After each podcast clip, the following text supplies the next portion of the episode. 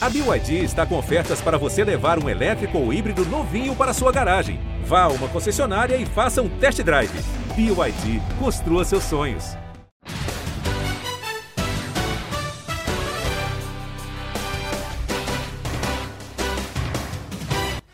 Um abraço para você, fã de NFL. Estamos de volta com o nosso Primeira Descida, o podcast exclusivo do GE sobre NFL. Depois de não longas, não tão longas assim, férias, pouco mais de um mês do nosso descanso aqui do Primeira Descida, estamos voltando com a NFL para a gente falar sobre tudo que vem acontecendo na liga. A liga está parada, só volta oficialmente lá em setembro, mas tem muita coisa acontecendo, muitas negociações. O período de free agency está rolando, com vários jogadores mudando de equipe, negociações importantes, outras nem tanto, mas tem muita coisa acontecendo. Mês que vem já tem draft, então a gente retoma o primeira descida para falar sobre tudo o que acontece na NFL. Como já disse, tem muita coisa acontecendo. Eu estou aqui hoje com Rafael Marques e Giba Pérez, diretamente do Rio de Janeiro, para a gente destrinchar e discutir tudo o que vem acontecendo. Vocês podem perguntar onde está Paulo Conde? Eu poderia dizer que não sei, mas Paulo Conde, aos 45 do segundo tempo, apareceu e avisou que está de folga trabalhou duas madrugadas aí recentemente. Então, o nosso abraço para Paulo Conde, que não está com a gente hoje, mas em breve ele volta. Então, hoje estamos eu, Fabrício Crepaldi, Rafael Marques e Giba Pérez para discutir tudo o que acontece na NFL. É um prazer estar de volta com vocês aqui. Esperava voltar em situação melhor, a gente fala isso há mais de um ano, infelizmente. Ah, tomara, daqui a pouco a gente volta a estar junto, a gente volta a se encontrar enfim, continuamos. Não falar nem que na mesma situação, a gente está numa situação pior ainda. A gente segue fazendo a nossa parte para tentar melhorar isso tudo que está acontecendo. Rafão, você está com saúde? Isso que importa. Tá tudo bem? Tudo bem, Fábio. E aí, Giba, caros ouvintes, saudade de vocês. No quesito bola redonda, tá mudando bastante coisa né, dentro da NFL durante essa free agency, mas acho que uma coisa não muda, é que diante de tantas movimentações, os favoritos continuam favoritos. É uma free agency muito boa de Bucks e Chiefs, além de outros times, mas esses dois times têm tudo para se manter lá no topo e a gente vai destrinchar isso durante o programa. Mas você não me respondeu se você está com saúde. Tô com saúde, tô bem, tô bem, tá tudo certo. Então, Família com momento... saúde, tá tudo certo, tudo tranquilo. Nesse momento é isso que importa. Giba Pérez, como está o Rio de Janeiro? Tudo bem por aí? Você também se mantém saudável em meio ao caos que vivemos? Sim, infelizmente saudável, todo mundo saudável na família. Bastante quente aqui no Rio de Janeiro, o que não é incomum, né? A gente sabe muito bem que faz um calor danado aqui, mas felizmente todo mundo bem na família, numa situação tão grave que a gente vive, né? No momento em que a gente tem uma média de quase 3 mil mortes por dia estar saudável é o que importa mesmo. É isso aí, a gente retoma o Primeira Descida também como uma maneira de fazer com que vocês tenham ah, algo a mais para se distrair, para tentar esquecer um pouco tudo isso que a gente está vivendo, ouvindo a nossa discussão aqui, as nossas análises sobre a NFL. Então vamos começar falando sobre o, o mercado, sobre as movimentações que vem acontecendo. São muitas, eu vou começar abrindo pelo New England Patriots, que deu a louca no Bill Belichick, né? Ele não ficou feliz com o rendimento da equipe na temporada. E o que, que ele fez? Vamos contratar todo mundo, vamos, vou abrir o bolso, vamos gastar dinheiro. E foram várias negociações. É, algumas de cunho duvidoso para mim, mas eu vou, eu vou citar algumas principais aqui é, os wide receivers Kendrick Byrne e Nelson Aguilar chegaram. Os tight Hunter Henry e John Smith também. Aí alguns reforços para a defesa, o Matt Judon, o Kyle Van Noy voltando para o New England Patriots, Jalen Mills e o Devon Gushox, não, não, sinceramente não sei como pronunciar o nome desse jogador, e foram várias outras movimentações, o Ken Newton renovando, outros jogadores renovando. É, Rafão, que você achou dessa montanha de negociações os Patriots eles quebraram o recorde de dinheiro gasto, dinheiro garantido gasto em uma free agency. Essas negociações, esses jogadores justificam tudo isso que foi gasto em cima deles? Olha, Fábio, é, acho que a gente aprendeu na última temporada com o Tom Brady e acho que se aplica também para o Bill Belichick é que a gente não tem sempre que ter um pé atrás quando a gente vai duvidar do que o tio Bill Belichick faz, porque ele é um vencedor nato, isso a gente já sabe, mas eu vou querer esperar para ver em campo e esperar também o draft, porque eu acho que o, o período de, de re, reformulação dos times só é completo depois do draft, né? Acho que na free agency é, se abre o caminho, se vê é, mais ou menos para que lado o time vai seguir e o draft ele complementa isso. Eu fiquei, eu gostei de alguns contratos, principalmente do Matt Judon. Eu acho que é um cara que, que vai agregar muito esse time, que no sistema do Bill Belichick ele tem bastante chance de dar certo e foi por um preço razoável, 4 anos e 56 milhões de dólares no contrato. É, a contratação dos dois talentos, do John Smith e do Hunter Henry, eu acho que é uma tentativa do, do Bill Belichick de, de emular o que, que, ele, o que ele fez naquela época que ele tinha o Gronk e o Aaron Hernandez, que deu bastante certo em campo, né? Mas, por outro lado, também tem o contrato do Nelson Aguilar, por exemplo, é, e do, do Kendrick Bourne. Eu acho que ele gastou muito dinheiro. É, mal, mal gasto. É, eu acho que, por exemplo, o que ele gastou com esses dois caras, ele podia ter juntado num só e ter, e ter ido atrás, por exemplo, de um Kenny Golladay, que fechou recentemente com, com os Giants, é, ou de um wide receiver, de uma opção número um de wide receiver mais confiável, aquele cara que você tem certeza que vai chegar em campo e vai, e vai corresponder. Eu ainda estou com o um pé atrás com esse time do Patriots. É, vamos ver. Eu acho que o time melhorou com essas chegadas perto do que era o ano passado. Com certeza melhorou, mas se vai elevar muito o nível do time para bater de frente com os Bills dentro da divisão e, e ser um, um contender de verdade dentro da, da AFC, eu ainda tenho minhas dúvidas. É, eu vou falar rapidinho antes de passar para o Giba, mas eu concordo com, com isso aí. Aí eu acho até que pode ter gasto um pouco de dinheiro excessivo com os Tyrands, mas são dois ótimos nomes, e aí justamente para tentar relembrar aquilo que ele fazia com o Gronkowski e o Aaron Hernandes. Mas os wide receivers eu acho muito duvidoso o que se gastou com esses dois nomes. É, concordo que poderia ter, ter sido gasto, investido em um jogador, talvez com, com mais, mais cancha, com mais habilidade para ser aquele wide receiver número um. E principalmente o Nelson Aguilar. Eu, eu não consigo ver nada de. Acho que o tempo dele passou bastante eu não consigo ver nada muito muito produtivo que valesse isso que ele vai ganhar.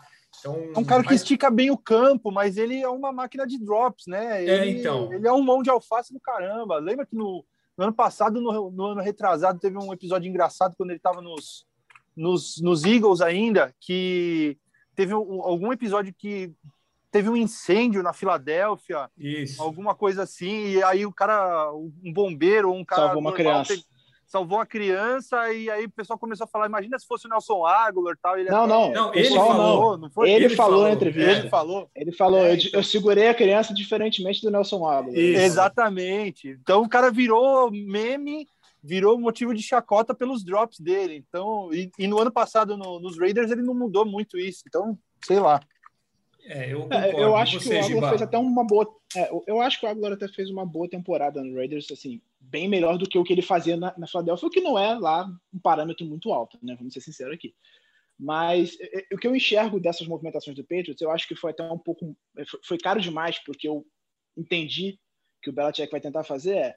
Acho que ele vai tentar emular o que ele fazia com Aaron Hernandez e Gronkowski e também usar um pouco do que, por exemplo, o Ravens vem fazendo com o Lamar, que é tentar usar mais sets pesados com três Tyrands, correndo muito bem com a bola, usando bastante read option com o Ken Newton e com o Sonny Michel correndo com a bola. E porque essas formações com três Tyrands permitem que você corra muito bem com a bola, mas se os seus Tyrands são bons recebedores, elas também permitem que você passe a bola fazendo um RPO, fazendo um read option. Então eu acho que a ideia é essa, e aí a ideia dos wide receivers é que eles sejam velozes para esticar o campo e abrir espaço para os talentos trabalharem. Só que você não paga 11 milhões para um wide receiver fazer só esticar o campo. É, acho que foi caro o Nelson Aguilar, eu concordo, apesar de entender que esses valores que nós consideramos caros hoje vão mudar rapidamente, né? Sai um acordo novo de televisão de 10 bilhões de dólares por ano na, NFL. Então é bastante dinheiro, então os contratos vão subir muito nas próximas temporadas. Então esse, esse, acho que esse, esse dinheiro passa em dois, três anos, vai ficar totalmente defasado mas ainda assim eu não pagaria 11 milhões de dólares que o Nelson Aguilar para fazer, principalmente considerando que a classe de wide receivers desse draft é muito boa. Você vai encontrar jogadores que conseguem fazer o que o Aguilar faz, ou até bem melhor, numa segunda, terceira rodada. Então, você gastar esse dinheiro todo nele e no Borne, eu acho que foi desnecessário. Eu não acho que ele poderia ter juntado esse dinheiro e trazido um outro jogador que ia ter mais impacto no time. Apesar de eu entender que você não quer pagar 18 milhões num cara que talvez não tenha tantos alvos assim. É o que eu falo muito sobre o Baltimore também, citando o exemplo que eu usei anteriormente. Você não paga caro para um cara que vai receber cinco bolas por jogo. Então, assim, foi caro para o Aguilar em si, 11 milhões por temporada é um valor alto. Mas pensando num wide receiver 1 de uma franquia, 11 milhões é um valor bem mais ou menos. Ele não vai ser o 1, ele vai ser o 2 atrás do Edelman, né? Mas é, é aquilo. Eu acho que a movimentação do Patriots foi boa, conseguiu reformular o elenco. O Judon vai ajudar bastante nessa defesa. O Aguilar eu acho que vai ter um impacto mais de, de auxiliar. Ele não vai ser o principal alvo do Ken Newton, na minha opinião. E tem questão... ele honrar esse contrato, ele tem que, quando a bola for na direção dele, ele tem que pegar. É basicamente isso, né? É, e aí tem um outro problema é se a bola vai chegar nele, né? Também, porque o Ken Newton, o Giba falou da possibilidade de formações que ajudem a correr bastante com a bola, e ele foi muito bem correndo com a bola no passado, mas ele foi muito mal lançando a bola.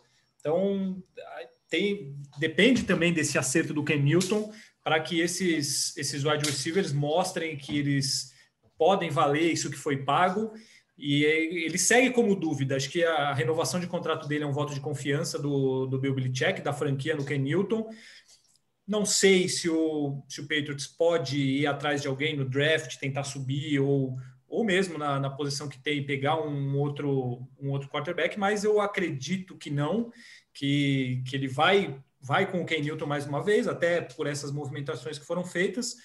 Vamos ver, eu concordo. Eu acho que, obviamente, o time melhorou, não tem como você gastar tanto dinheiro assim e piorar, mas eu não sei se é um melhorou a ponto de recuperar a hegemonia na, na divisão, bater de frente com o Buffalo Bills.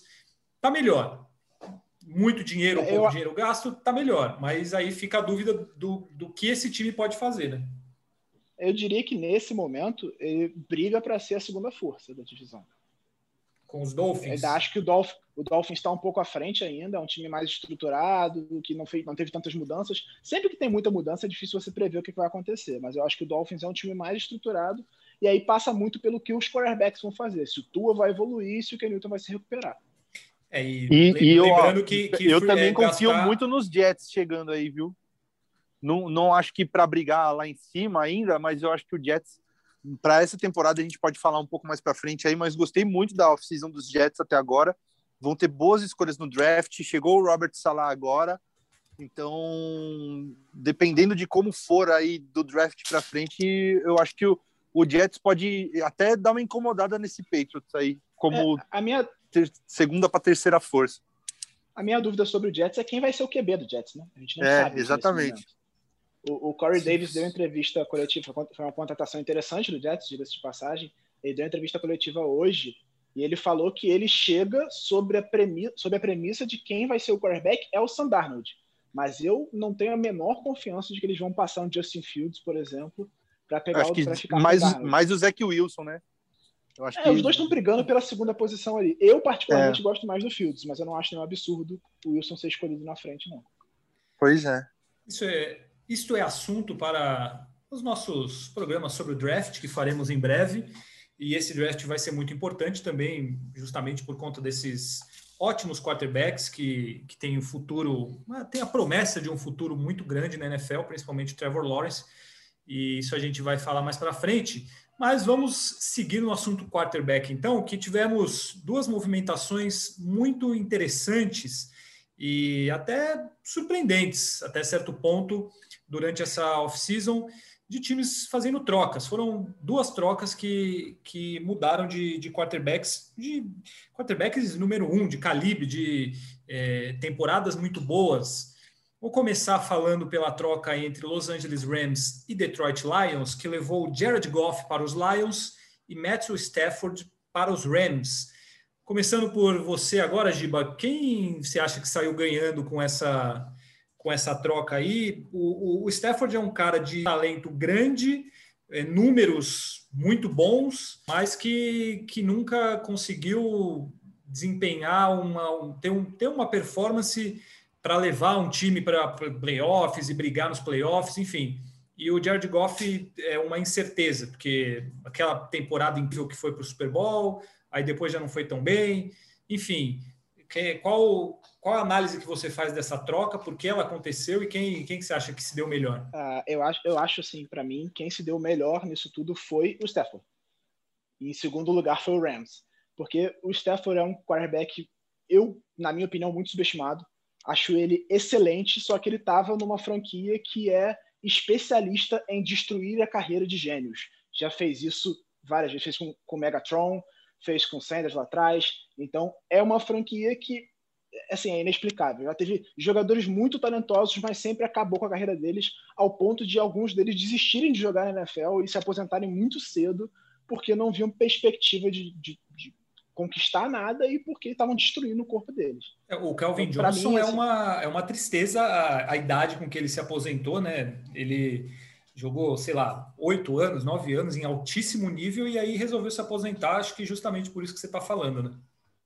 Pois é, então ele basicamente teve a carreira destruída, assim como o Barry Sanders lá atrás, que foi um dos melhores running backs da história da NFL e que teria batido todos os recordes se ele tivesse jogado mais tempo, só que ele parou de jogar também por isso. Então, é a especialidade do Lions e estava fazendo isso com o Stafford também, que para mim é um dos melhores quarterbacks da NFL e acho que a gente vai ver muito isso nessa temporada, porque agora ele está num time que tem uma estrutura ofensiva boa, que tem um excelente treinador é, em, se tratando da parte ofensiva do jogo, né?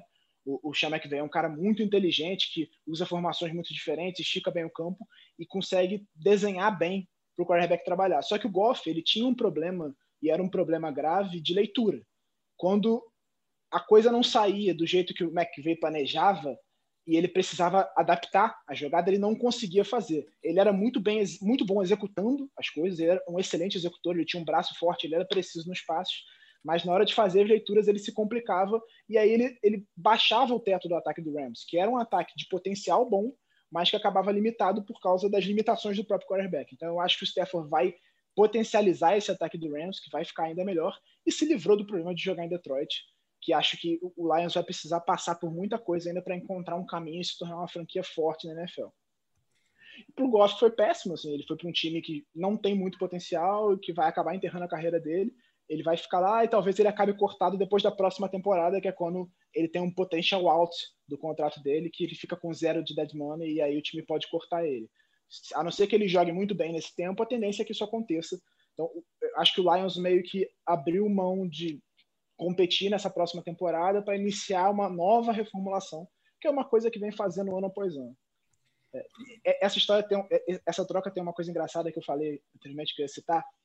É, logo depois dessa troca, o Michael Brockers, que era jogador de linha defensiva do Rams, deu uma entrevista e ele falou que não, porque chegar o Stafford para o lugar do Goff é elevar o nível, obviamente. E aí deu tipo duas semanas ele foi trocado do Rams para o Lions. Então ele vai ter assim um, um clima legal para resolver em Detroit agora. Clima legal para ele agora em Detroit com o Jared Goff. O, o Rafão, para você, qual, qual a avaliação que você faz?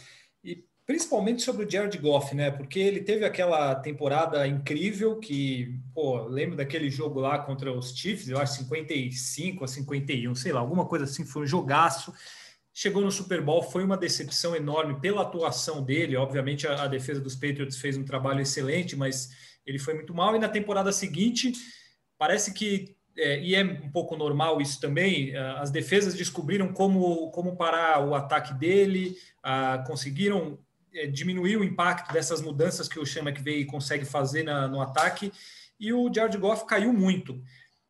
qual o futuro que você vê para ele com essa troca e a avaliação que você faz dessa, dessa negociação? Olha, eu, eu acho que para o Goff é, é uma temporada muito importante essa próxima, para ele mostrar que ele ainda tem um lugar na liga. Porque ele estava jogando num sistema que talvez fosse bastante favorável para ele em Los Angeles, com um técnico que é uma, uma, uma mente ofensiva bastante privilegiada e mesmo assim ele não estava rendendo o suficiente. Talvez ele precisasse de um jogo mais simples, que ele possa encontrar com o Dan Campbell em, em, em Detroit, pode ser que funcione.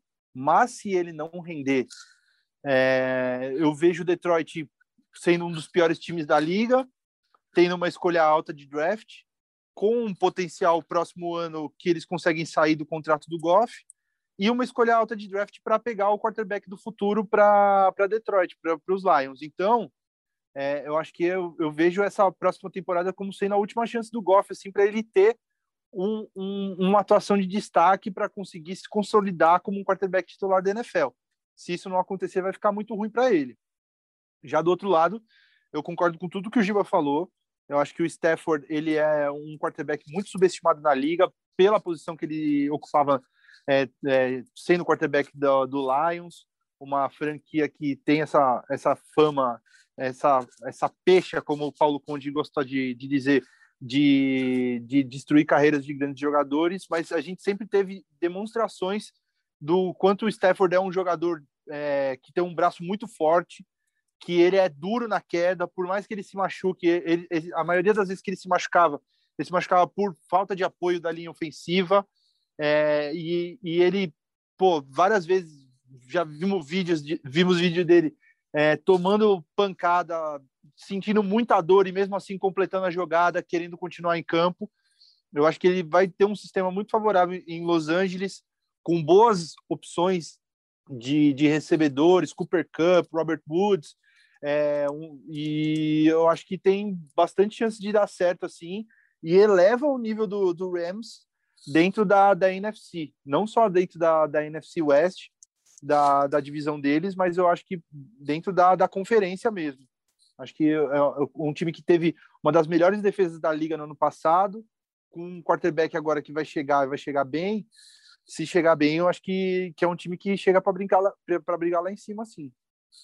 É, eu concordo principalmente com essa subida de nível que o Los Angeles Rams dá com a, a chegada do Matthew Stafford, porque a gente falava muito, né? Você olha o, o time do, dos Rams, é um ataque bom, que tem, tem bons nomes, como o Rafão citou. É, a defesa, você tem talvez o melhor jogador de linha da, da NFL, que é o Aaron Donald. Você tem um dos melhores é, de, da secundária, que é o Jalen Ramsey. E, e, só que aí faltava alguma coisa que, que tinha sido mostrado naquela outra temporada e o Jared Goff se tornou um cara completamente sem confiança. Não dava para acreditar que esse cara ia levar o Los Angeles Rams longe.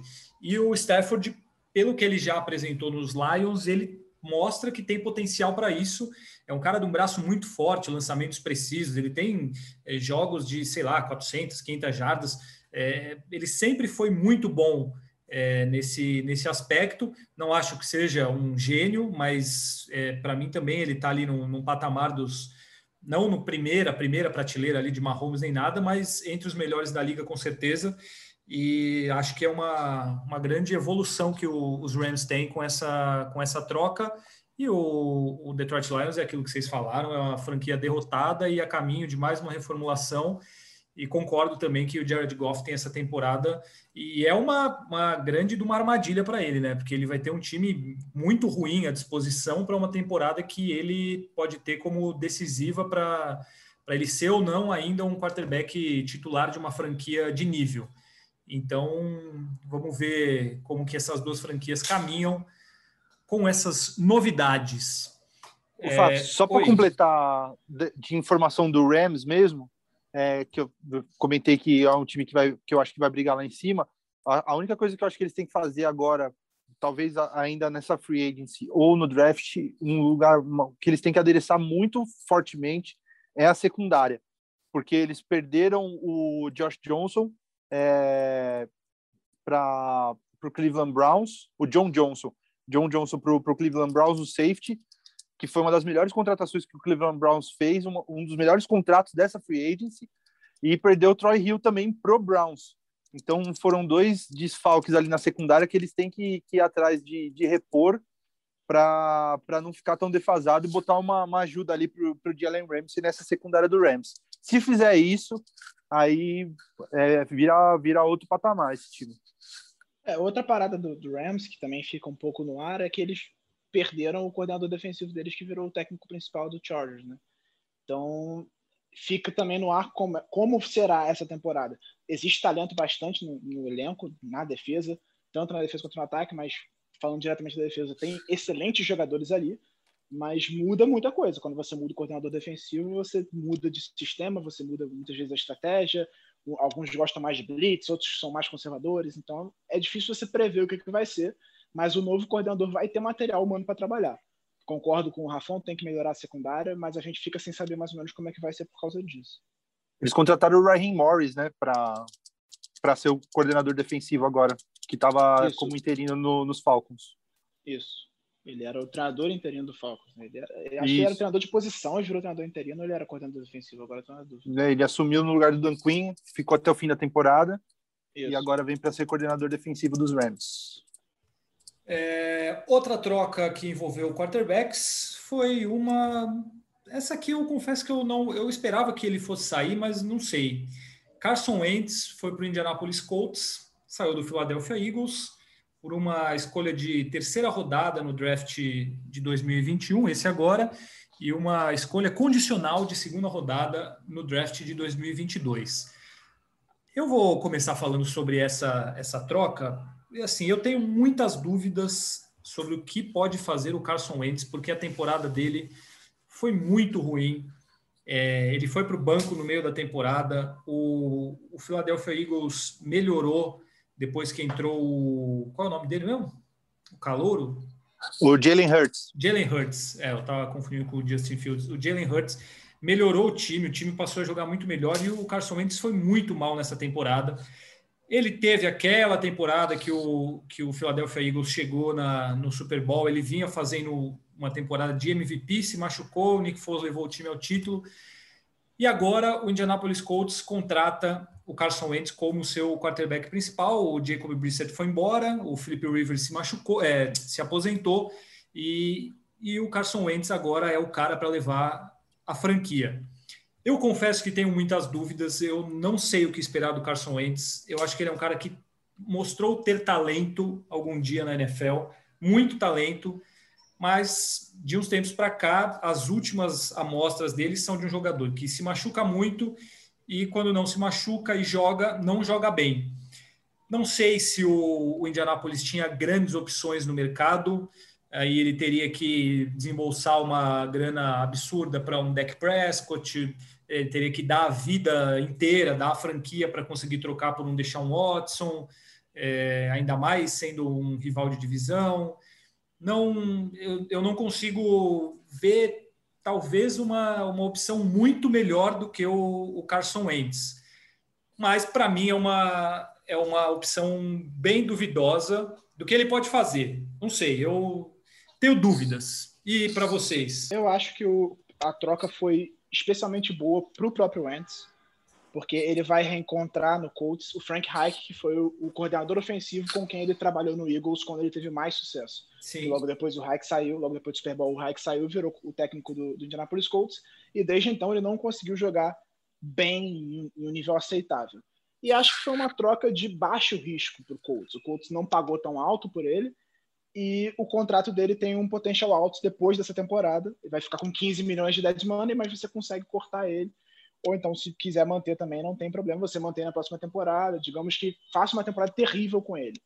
E aí você tem como é, draftar um bom quarterback, deixar atrás dele desenvolver e depois seguir. Eu acho que é uma troca que vale a pena para todo mundo. O Eagles precisava se livrar do problema, ele não queria mais o, Wentz lá.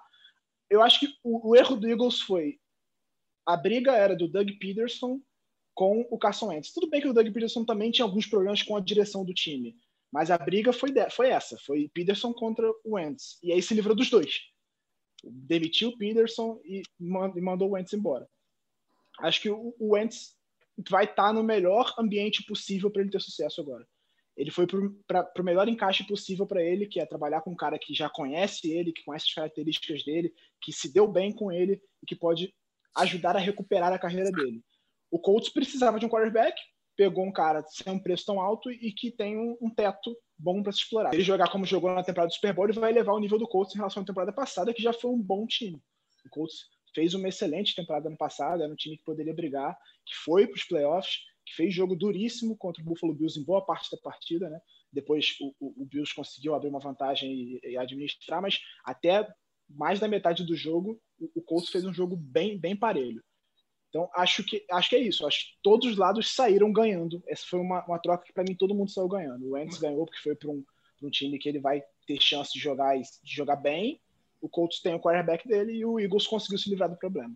Mas o Colts tem o quarterback dele. Você acha ele ainda um cara confiável para levar uma franquia a um sucesso, por exemplo, pelo que ele fez nos últimos anos? É, eu, não, eu não consigo afirmar que o Wentz é um quarterback excelente na NFL, mas eu acho que se o, o, Hayek conseguir recuperar o que ele fez de bom, ele ainda pode ser titular na NFL e pode jogar melhor do que o Rivers jogou ano passado, por exemplo, que o Rivers também foi muito mal ano passado. Ele não fez uma grande temporada. O, o, o Wentz foi pior? Foi pior, mas o ambiente no Eagles era péssimo também. Você não tinha bons recebedores, você tinha um treinador brigando com o quarterback, não se entendendo, então é, o ambiente no vestiário estava ruim, você não tinha companheiros para ele. Tudo bem que no Colts ele vai ter alguns problemas com o wide receiver também. O T.Y. Hilton, que era o principal, vivia machucado e agora é free agent, ainda não renovou, não sabe se ele continua, mas tem uma classe muito boa de wide receivers. Se o Colts pegar alguém junto com o Pittsburgh, que foi calor ano passado, eu acho que ele vai ter bons alvos melhores do que ele tinha no Eagles no ano passado, por exemplo. E eu acho que ele e uma, e uma grande diferença, né? Linha não, ofensiva. É só para complementar isso que o Giba falou, eu acho que ele tem um outro fator que ele tinha uma pressão enorme sobre ele no, no Philadelphia Eagles, primeiro por ter feito o que ele fez na, na franquia e estar na situação que ele estava, e por ele saber que se ele jogasse minimamente mal, já iam começar a pedir a entrada de um quarterback reserva escolhido no draft que se deposita uma esperança. E, e agora no agora no, no Indianapolis Colts ele ele está mais mais livre disso, né? Então ele tem, como o Giba falou, acho que um ambiente melhor no geral para ele jogar aquilo que esqueceu como joga, né? Ele vem de temporadas ruins, mas ele não esqueceu como é que se joga futebol americano. Diz aí, Rafão. É isso. Eu, eu acho que uma, uma coisa que vai fazer muita diferença para o Wentz, além de, desse reencontro com o Frank Wright, é, é ter uma linha ofensiva capacitada, né?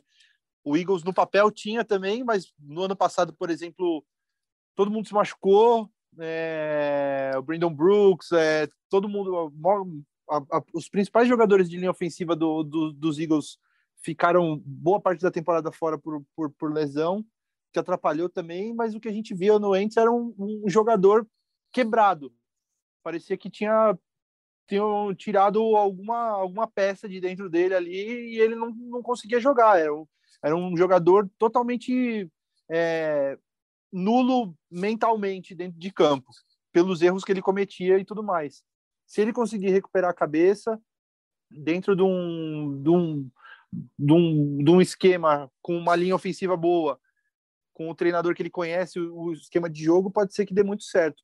Já do lado dos Eagles, é, eu acho que é o maior cap hit da história também, né? Uma coisa que a gente tem que falar, a, apesar da troca, o, os Eagles vão continuar pagando dinheiro por causa do Carson Wentz, 33 milhões de dólares de cap hit. É... E eles têm que decidir o que, que, eles vão fazer na posição de quarterback, porque eles têm uma opção clara, que é o Jalen Hurts, mas por outro lado também eles estão na sexta escolha, eles têm a sexta escolha no draft desse ano que é um, é um draft claramente de quatro é, quarterbacks prospectos. Tem o Trevor Lawrence, tem o Justin Fields, o Zach Wilson, tem o, o, o Trey Lance, na verdade cinco, né? E o Mac Jones. É, então, pode ser que eles optem por esse lado também, de, de tentar começar de novo, pegar um quarterback com uma escolha alta e, e ver o que, que eles têm ali. Não acho que faça muito sentido, porque eles gastaram uma escolha de segunda rodada no, no Jalen Hurts na, no draft passado.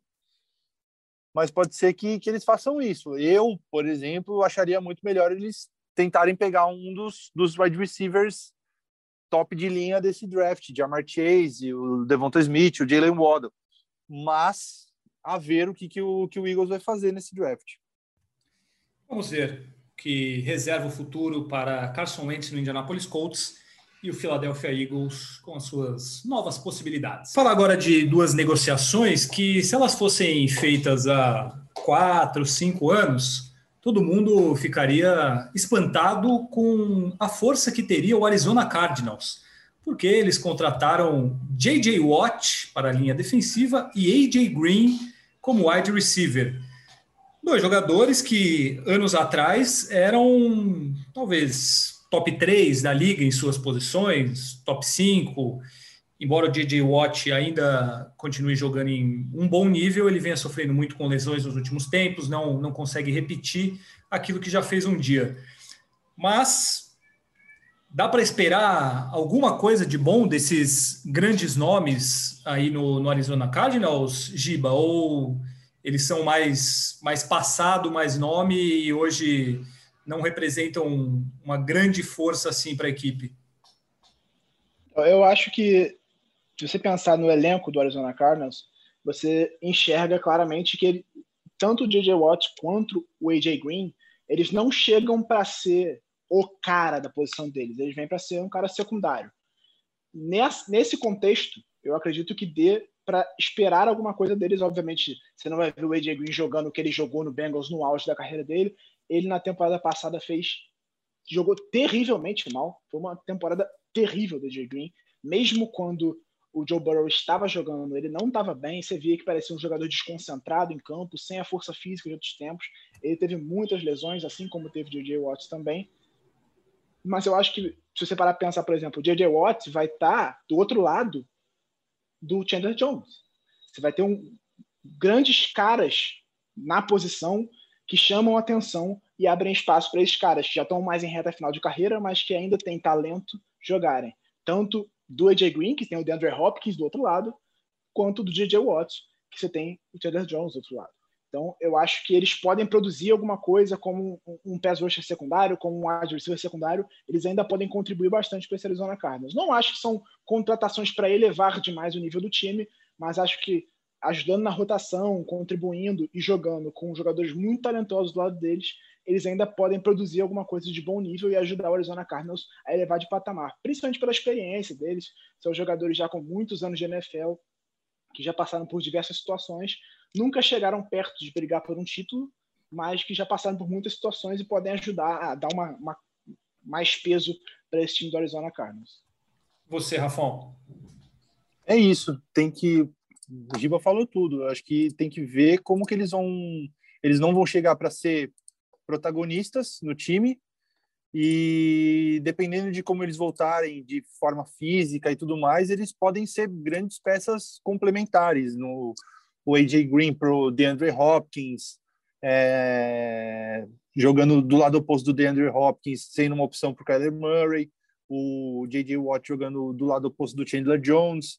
Gostei muito da chegada do Rodney Hudson também, um center para ajudar na proteção também do Kyler Murray e, e ser um cara para ajudar também no, no, jogo corrido dos Cardinals, é, abrir espaços ali.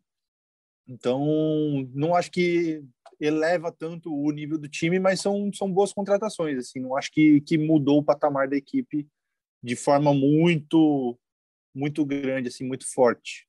Eu concordo. Acho que sendo boas opções ali como segunda, terceira força ali da defesa e do ataque. O, o caso do AJ Green, para mim, é, acho que é emblemático, né? Assim, você não, não dá para você contar com ele para ser o cara do, do, seu ataque. Nos últimos anos, nos Bengals, ele parecia claramente desinteressado, sem nenhuma vontade mesmo de, de jogar. E agora, com o DeAndre Hopkins atraindo, atraindo as atenções principais das defesas, acho que pode sobrar mais espaço para ele. E o J.J. Watt é um cara que eu gosto muito pela, pelo espírito dele, pelas, por como ele é fora de campo também, o espírito de liderança.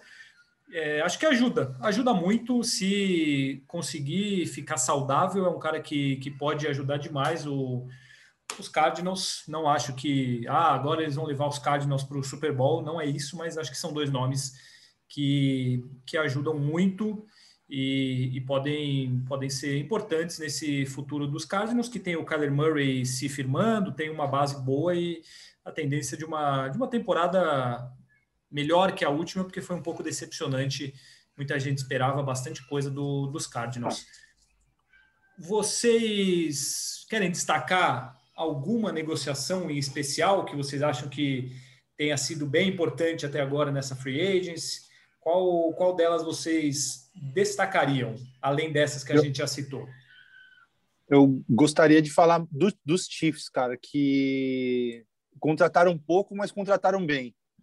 Os Chiefs eles é, foram lá e deram um caminhão de dinheiro, 80 milhões de dólares para o Joe Tooney, um dos melhores guards da liga, é, e ainda pegaram o Kyle Long, que voltou de, de aposentadoria, então, dois guards para reforçar a proteção do Mahomes. Quando você tem um quarterback de 500 milhões de dólares, você tem que protegê-lo. E eu acho que é o mínimo e, e, pegaram e pegaram bem. Assim, eu acho que, que valeu bem a pena os investimentos que eles fizeram. Foi uma, uma troca, né? Eles dispensaram o Eric Fischer e o Mitchell Schwartz, que os dois. A gente falou sobre isso, né? No, no podcast do Super Bowl, que a falta que eles fizeram para proteger o Mahomes no, no, Super Bowl, os dois foram, foram dispensados e chegaram esses dois para o lugar. É, não são exatamente as mesmas posições, não, né? Sim, é, sim, não para o lugar exatamente, mas é para a proteção ali do, do Mahomes.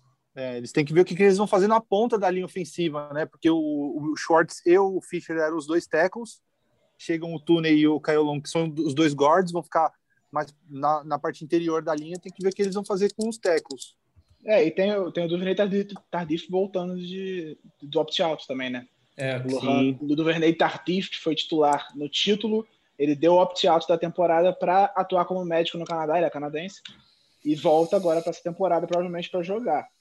Tem que ver como é que eles vão fazer em relação a guardas. Mas eu acho que a parte mais preocupante do Chiefs, de longe, são as pontas da linha, porque você não ter nem o right tackle, nem o left tackle, talvez um deles volte por um preço mais, mais em conta, os dois estão desempregados ainda, né? Se eu não me engano, o Eric Fischer e o, e o Mitchell Schwartz estão desempregados ainda. Talvez acabem voltando por um preço mais em conta para jogar no Chiefs. Mas eu acho que é, é o ponto mais preocupante do time. Se você não tiver os dois tackles, pode dar problema para o Mahomes. Eu queria destacar, não, não entrando no trem do hype, porque estamos falando do New York Giants, mas eu gostei de algumas movimentações do time que eu acho que bastante. Uma, eu também. Uma elevada de patamar. Eu gostei bastante da chegada do Kenny Golladay. Acho um wide receiver que eu gosto bastante. Ele jogou no Detroit Lions e saiu agora, mas é um cara que tem bom nível. Acho que vira um recebedor principal do time logo de cara. Ele, junto com o Sterling Shepard, pode formar uma boa dupla. Então, gosto bastante dessa contratação. O Adoree Jackson, para ser é, níquel, para jogar no slot como cornerback, é interessante também. Achei que foi um pouquinho caro o contrato dele, mas aí volto naquela questão do, do acordo de TV. Acho que em um, dois anos esse valor já vai estar defasado. É um jogador bem interessante e vai formar uma secundária muito boa no Giants. A defesa do time era boa, eles pagaram caro no, no Leonard Williams também, mas eu imagino que o mercado estava inflado em cima dele e você ia ter que pagar aquilo se quisesse que ele ficasse mesmo. Só não vai ganhar mais que o Aaron Donald, né? É. é para posição. É bem caro para um, é bem caro. Bem caro para um cara que, que teve um, um ano só de realmente excelente nível. Ele é um cara de potencial, já se falava na época do draft, mas eu achei bem caro para um cara que só realmente jogou em alto nível durante uma temporada. Mas aí a defesa está forte, agora você tem um bom wide receiver. Se melhorar um pouquinho essa linha ofensiva, mesmo com o Daniel Jones, eu acho que pode ser um time competitivo. E, con e contrataram o amor, no... o amor, da vida do Rafão, né? Que é o Kyle Rudolph. Meu Kyle Rudolph. Nossa, só vai fazer falta o Rudy, não tanto no campo, mas pela presença em vestiário e tudo mais. Mas vai ser uma, uma opção bacana para jogar junto com o Evan Ingram, ou os dois se revezando ali. Tem uma boa dupla de Tyrants agora, o, o Giants. Gost, como o Giba falou, gostei muito do, do Adore Jackson chegando. E eles tiveram um problema no ano passado que o, o Xavier McKinney, que foi escolha de. Acho que foi final de primeira rodada ou começo de segunda rodada, um safety, no draft do ano passado, ele se machucou ainda na ainda antes de começar a temporada, é um cara muito promissor e que se voltar e conseguir jogar o que ele promete, vai também ser uma adição muito importante para essa secundária do Giants aí. É, eles pegaram o Ryan Anderson também, que é um Ed que eu gosto, ele jogava no, no Washington e aí acabava sendo até um pouco ofuscado ali por aquela quantidade de linha defensiva que o Washington tem, que tem excelentes jogadores naquela linha, mas eu gosto do Ryan Anderson, acho um, um Ed interessante. E apostaram também no John Ross, que é uma incógnita, mas é, a gente volta naquela questão do cara que tem velocidade para esticar o campo. E alguns, alguns wide receivers não se encaixam em certos times e depois têm uma chance em outro lugar e conseguem produzir em, algum, em bom nível. Considerando que o Giants tinha alguns problemas na posição, acho uma aposta até interessante. Não que eu acho que o Ross vai vingar, eu não gostava dele na época do, do draft, inclusive. Não, não gostaria que meu time pegasse ele naquele draft. Achei que o, o Bengals deu um baita de um reach. Para mim, ele era começo de segunda rodada no máximo. Só que ele correu muito bem a, a, a, nas 40 jardas foi, todo mundo. Foi o mais ah! rápido da história, não foi? Sim, ele bateu o recorde. Tá? Eu não sei se 4, foi batido. 22, acho. É. Não sei se chegaram a bater depois, mas ele na época bateu o recorde. Eu lembro que tinha até uma, uma ação de uma empresa de, de material esportivo que disse que ia dar uma ilha particular para quem batesse o recorde, mas tinha que ser um jogador patrocinado por ela. E não era a marca que patrocinava o John Ross. Ele bateu o recorde, mas não ganhou a ilha. É, então. Foi isso mesmo. Acabei de procurar aqui 4,22 no 40 yard dash. É, só que ele tem outros problemas que a velocidade dele não compensa. Pois é. Assim, principalmente as rotas dele eu não gosto muito. Eu acho ele um jogador muito cru. E aí ele também mentalmente ele teve muita dificuldade no Bengals. Ele não conseguiu se adaptar. Chegando até a cogitar ele virar cornerback por lá. Assim, num contrato baixo, eu acho uma aposta interessante, mas não acho que vai ser uma estrela da liga, não. Uma Com negociação certeza. que eu queria destacar, por último, para encerrar, Bud Dupree no Tennessee Titans. Eu gostei bastante, o, o Crepaldi pode falar com propriedade sobre o Bud Dupree, mas é, eu, eu acho que o encaixe é perfeito porque era de longe o maior problema desse time. O pass rush do Titans era patético, não existia. Um time Sim. que não conseguia fazer pressão de jeito nenhum. E o Bud Dupree vem de uma temporada excelente. Eu acho que ele vai ter agora que se provar, porque ele, antes do TJ Watt chegar, ele não conseguia produzir, foi chamado de bust mesmo sendo uma escolha de primeira rodada. Depois que o TD Watt chegou, ele começou a jogar muito melhor. Só que agora ele vai para um time que não tem um cara do outro lado, não tem o TJ Watt do outro lado. Vamos ver como é que ele entrega no Tennessee Titans. É, Meu único pé atrás é o preço, né? Cinco Sim. anos, 85 milhões é, é bem caro. 16 tem que entregar. É. Não, e o Steelers caiu muito depois que ele se machucou na temporada passada, né? Então ele era, ele era uma figura importantíssima da defesa e acho que agora ele, é que nem o Giba falou, tem, tem a chance de mostrar que ele pode ser o cara de uma defesa também, mas no, nos Steelers, na última temporada, ele jogou muito e depois que ele saiu, o time caiu demais. É, espaço aberto para o coração. É, é isso que eu ia falar. Eu vou, aí, eu acho eu que vou, tem que ter. Não, então, vou iniciar lamentando a renovação com o Juju Smith-Schuster pode ser produtivo, um pouco bom, um pouco não, mas eu gostaria de vê-lo muito longe do Pittsburgh Steelers, mas infelizmente renovou o contrato por mais uma temporada. Infelizmente teremos que aguentá-lo. É, fica aqui o meu repúdio a essa renovação de contrato. Saiu o Bud Dupree também, enfim, vamos ver o que vem pela frente. O que é... mais você achou? Dá a sua opinião aí, que acho que aqui renovou com o Cameron Sutton, renovou ah, o... com o Zach Banner. Big Cortou Ben, bastante gente. Big Ben Cortou Vince vai, Williams, é. Big Ben vai permanecer fazendo as bobagens dele. É, que mais? É isso. Aqui, tô, tô com a lista aqui, ó. Cameron Sutton renovou, é, foi, foi contratado. Tem aí um nada, nada demais, nada que vá mudar o, o nível do time. E a temporada passada foi muito boa, né? Até um certo ponto, e eu é, não, estou, estou revoltado com Juju Smith-Schuster. E eu tenho, tenho minhas dúvidas também sobre, sobre o Big Ben. E ele Mas, disse enfim, que recebeu não... propostas maiores do Chiefs e do Ravens e quis, e quis ficar em Pittsburgh, porque o coração dele pertence a Pittsburgh. Graças Ravens, a Deus. Você aceitaria o, o Big Ben no, nos Ravens? O, não, o, o Juju. Juju. Ah, o Juju, desculpa, o Juju no, no, nos Ravens? Então, olha só, eu vou falar uma coisa que é, é analisando tecnicamente, o Juju seria muito interessante no funcionamento do ataque do Ravens. Mas eu, particularmente, eu, Giba, não gosto do Juju Smith-Schuster e não queria a contratação dele. Então, não, não, o encaixe seria bom, mas eu não estou lamentando o fato dele ter ficado em Pittsburgh.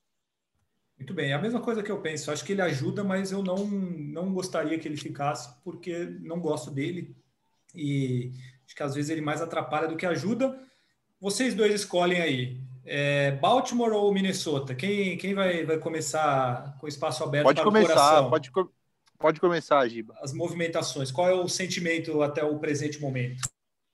É, o, o, Ravens ele tinha um problema gravíssimo que era todos os jogadores da mesma posição viravam free agents nessa temporada. É, o Ngakwe, né, o Yannick Ngakwe era, era free agent, Matt Judon era free agent, Tyus Balser era free agent, Jihad Ward eram free agents, todos eles outside linebackers, edge, pass rushers para atacar o quarterback adversário. Considerando que era a posição mais fraca da defesa do Baltimore, seria interessante manter pelo menos um deles, porque ficar sem ninguém é complicado. É, acho que poderia ter feito um esforço para renovar com o Ngaku. Ele não foi muito caro, ele foi 13 milhões por ano, se eu não me engano, para o Raiders. Era um jogador três anos mais novo do que o Matt Judon, que tinha acabado de chegar na franquia. Ele não conseguiu produzir muita coisa. Foi uma troca. O Baltimore teve que dar uma escolha de terceira rodada para pegar ele. Então eu teria feito um esforço maior para ficar com ele. Mas entendo também a franquia não ter ficado. Thais Balsa renovou. É um jogador que eu gosto bastante, que acho que devia ter tido mais espaço e que agora provavelmente vai ter, porque é o único Ed que ficou na franquia, só ele e o Jalen Ferguson, que é um completo inútil. Então, para mim, é a principal necessidade de Baltimore. E eu gostei muito da contratação do Kevin Zeitler. Acho que no ataque. Queria muito que ele tivesse vindo para o Vikings. Era uma é, posição muito importante também. No ataque era a principal necessidade do, da franquia para mim. Muita gente fala de wide receiver. Eu acho que nesse esquema do Baltimore, pagar caro num wide receiver na free agency é, é uma estupidez. O Baltimore não passa mais de cinco vezes para um wide receiver num jogo, ele vai pagar 18 milhões num cara que vai receber a bola cinco vezes por jogo, não vale a pena. É muito mais jogo tentar buscar um cara no, no draft e ver se encontra alguém no draft. É, o próprio Boykin, que é o titular hoje, recebe duas bolas por jogo. Então, o cara é, é wide receiver 2 da franquia, recebe duas bolas por jogo, então não dá para você pagar caro no wide receiver. Mas o centro da linha foi um problema na temporada passada, depois que o Yanda aposentou era um jogador de All-Pro, que fez a melhor temporada da carreira e resolveu aposentar depois de 2019. E aí o Lamar começou a tomar muito mais pressão. Acho que a chegada do Zeidler vai ser muito importante, tanto para o jogo corrido quanto para o Lamar passando a bola. E a defesa, para mim, fica a preocupação do pass rush. Acho que, que é a principal necessidade. Se chegar mais alguém, e aí busca um cara no draft, está ótimo. Mas só tem dois jogadores por enquanto, e aí fica um pouquinho difícil. E aí, Rafão, Minnesota Vikings, Patrick Patterson chegou para a secundária. Que, qual a sua alegria ou a sua tristeza com os Vikings nessa off-season? É, a grana tá curta lá em Minnesota. É, tiveram que tomar várias decisões é, bastante difíceis. É, o Kyle Rudolph, é, o Riley Reef também, left tackle. E também quem está faltando, ah, o, não tinha grana também para renovar com o Anthony Harris, nosso safety, que jogou sobre franchise tag na temporada passada, não foi tão bem. Queria receber dinheiro, mas acabou fechando com o Philadelphia Eagles por um ano e 5 milhões e meio de, de dólares, que foi uma pechincha para Filadélfia, mas nem se, se. Mas Minnesota nem essa grana tinha para cobrir. Então, acho que a posição de safety, por enquanto, está tá um pouco defasada na defesa. O Patrick Peterson, eu acho que foi uma contratação muito bacana, não tanto pelo que ele é hoje como jogador em campo, que eu acho que ele não é o, o cara que foi oito vezes para o Pro Bowl, é, três vezes para o All, All NFL Team, mas ele vai ser um cara que vai ser um mentor muito bom para pro, os dois jovens talentos da, da secundária dos Vikings, para o Jeff Gladney pro, e para o Cameron Densler, vai ser um mentor para eles, como foi o Terrence Newman umas temporadas atrás, e ainda assim vai ter uma coisinha ou outra para contribuir em campo.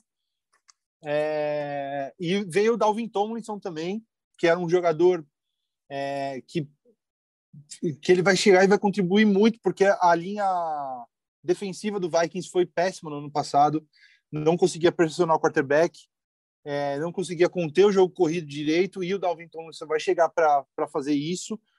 É um cara que em Nova York jogou a maioria das vezes na posição e como nose tackle, mas ele vai vir de repente para ser aquele three tech em Minnesota. É um cara que teve oito sacks na temporada passada, vai jogar do lado do Michael Pierce. E se os dois ali se acertarem, tem tudo para com a volta do Daniel Hunter, com a, e com a volta do Anthony Barr, do Eric Kendricks, que, que se machucou no fim da temporada passada, esse front seven do Vikings tem tudo para voltar a ser um front seven de respeito, o que não foi na temporada passada. Só que eu acho que a principal carência do time que eles ainda não resolveram na, nessa free agency e provavelmente vai ficar para o draft, tomara que eles resolvam isso no draft, é a linha ofensiva mesmo. Perdeu o Riley Reef, talvez o Ezra, o Ezra Cleveland, que foi que jogou na temporada passada como right guard, ele pode ser é, deslocado para a posição de origem dele, que é left tackle, ele possa assumir essa posição, mas aí o miolo da linha ofensiva, é, as duas posições de guard não tem titulares definidos, pelo menos não tem muito bons. Por isso que o Kevin Zeitler, se viesse, seria uma grande adição para os Vikings. Não, não teve dinheiro suficiente para cobrir a proposta dos Ravens. Também não sei se teve interesse dele de vir. É, mas é, são posições que vão ter que ser resolvidas no draft e tomara que sejam. De resto, acho que o ataque ele continua sendo um ataque muito bom, é, mas eles têm que trabalhar nessa proteção para o Cousins, porque se, se a, a, linha ofensiva for, for a peneira que foi ano passado ou nos últimos anos, é, o Cousins não, não, não consegue desempenhar o melhor dele. Muito bem, o pessoal do Minnesota Vikings deveria mandar uma camisa para você, porque nunca os Vikings tiveram tanto espaço na imprensa brasileira é, como tem com você aqui, Rafão. Então fica aqui o meu apelo para que eles é, dê esse presentinho, essa recompensa para você. É, pra, só para a gente encerrar, então, outras, é, outras coisas importantes que aconteceram. Drew Brees se aposentou, o New Orleans Saints vai com Tyson Hill e Jameis Winston, que renovou o contrato. É, o, o Tampa Bay Buccaneers, atual campeão, está renovando com todo mundo, então vai ser forte do mesmo jeito. Renovou com Gronkowski, Chris Godwin, Shaquille Barrett, Lavonte David, Kevin Minter e por aí vai. O Tom Brady até deu uma reformulada no contrato ali para abrir espaço para mais dinheiro. É, o Cairo Santos renovou com o Chicago Bears por mais três temporadas. Teve uma, uma temporada muito boa no, no, ano passado e agora conseguiu um contrato bom, um contrato mais longo. E o que todo mundo queria saber, o que todo mundo esperava, é que o Mitchell Trubisky agora é jogador do Buffalo Bills, né? Essa daí não podia deixar passar. Todo mundo queria. E foi sucedido por Andy Dalton. É. Exatamente, exatamente. Andy Dalton foi, eu não sei o que que deu na cabeça do, do Chicago Bears, mas eles contrataram o Andy Dalton. Mas para você que é fã do Mitchell Trubisky, agora ele vai desfilar a sua categoria no Buffalo Bills, vai fazer aquela pressão Abre ali. Allen. Exatamente, vai fazer aquela pressão no Josh Allen. Agora eu tenho certeza que o Josh Allen está tá mais apreensivo e vai fazer melhorar o jogo dele, porque ele sabe que no banco tem um quarterback de altíssimo nível como o nosso queridíssimo Mitchell Trubisky. É isso aí, amigos. Podemos? Acho que foram lembranças muito pertinentes. Também a, a tag do o novo contrato também do Dak Prescott, né?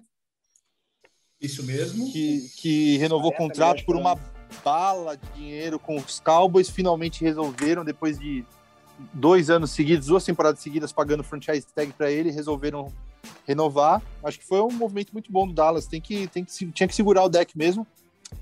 Custou mais caro do que teria custado se tivessem renovado antes, mas Isso pelo menos renovou. Se eles não enrolam, eles teriam pagado os 35, 37 milhões. Depois da renovação do Mahomes e agora toda essa enrolação, acabaram tendo que pagar 40. Pois é. E tem o contrato do Trent Williams também, né? Com o San Francisco 49ers, seis Absurdo. anos, 138 milhões de dólares chega a ser um bom dinheiro, né? Acho que. Opa! Dá para comprar uns negócios aí. Acho que não, ele não está preocupado com os boletos nos próximos anos aí. O pessoal tá, tá tranquilo lá em São Francisco, né? É, não tá. é exatamente. É, é isso aí então, né, amigos? Podemos dar o adeus agora? Vamos, voltaremos, hein? Então, então voltaremos. É. E agora estaremos sempre com o Primeira Descida de volta. Vamos tratar sobre tudo que vem acontecendo aí na liga.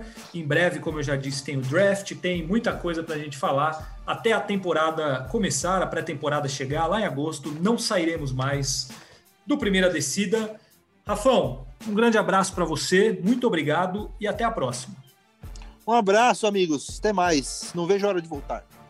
Giba, um grande abraço a você também. Obrigado por estar com a gente novamente. Até a próxima participação aqui no Primeira Descida. Forte abraço, sempre bom estar aqui com vocês. Podem contar comigo. É isso, amigos. Obrigado pela audiência de vocês. Deem aquela curtida no nosso podcast, assinem, se inscrevam e divulguem, falem para os amigos, a família, para que vocês ouçam este belíssimo podcast. A gente volta semana que vem ou daqui 15 dias, a gente vai, vai acertando, mas agora, daqui até o fim da próxima temporada, o Primeira Descida não para mais. Então, obrigado pela audiência de vocês e até a próxima edição do Primeira Descida. Valeu!